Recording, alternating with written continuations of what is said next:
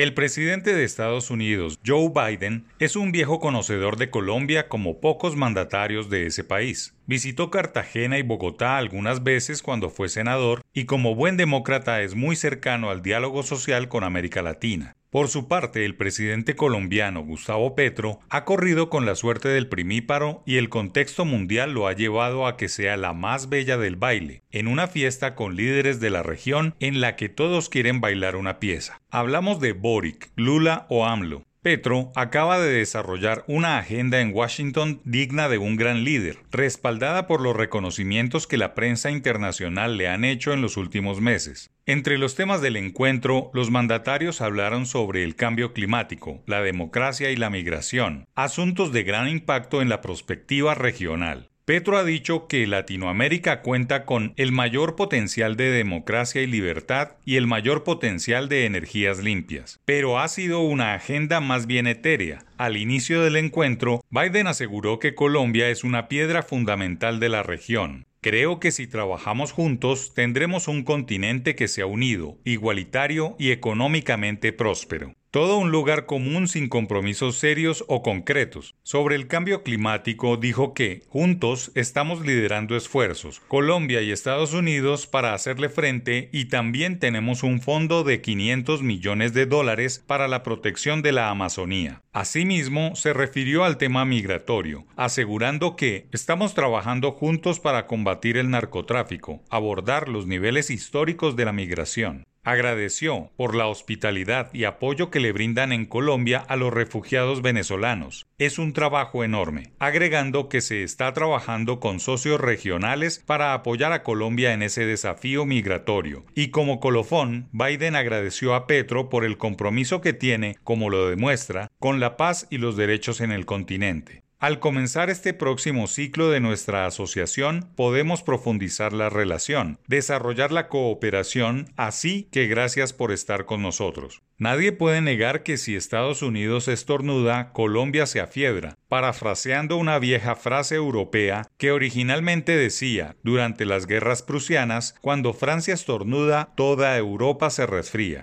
Colombia no puede estar de espaldas a lo que sucede en el Congreso estadounidense, los cambios de poderes y lo que señala el péndulo político americano. La historia reciente del país está marcada por situaciones políticas como el proceso 8000, la guerra contra las drogas, el proceso de paz y ahora las ideas del primer gobierno de izquierda en la historia nacional coyunturas que siempre estarán íntimamente ligadas a Estados Unidos y su ayuda económica y asistencia militar. Desconocer que en Estados Unidos hay casi 4 millones de colombianos y sumando más cada año, quienes aportan remesas al país y que el juego geopolítico le obliga al motor de la economía global a cuidar sus aliados en el cono sur, puede ser una gran miopía. Los chinos, los rusos o iraníes pueden traer miles de millones de dólares para extraer recursos naturales de Colombia, pero la estabilidad económica, cultural, social y militar siempre estará ligada a Estados Unidos.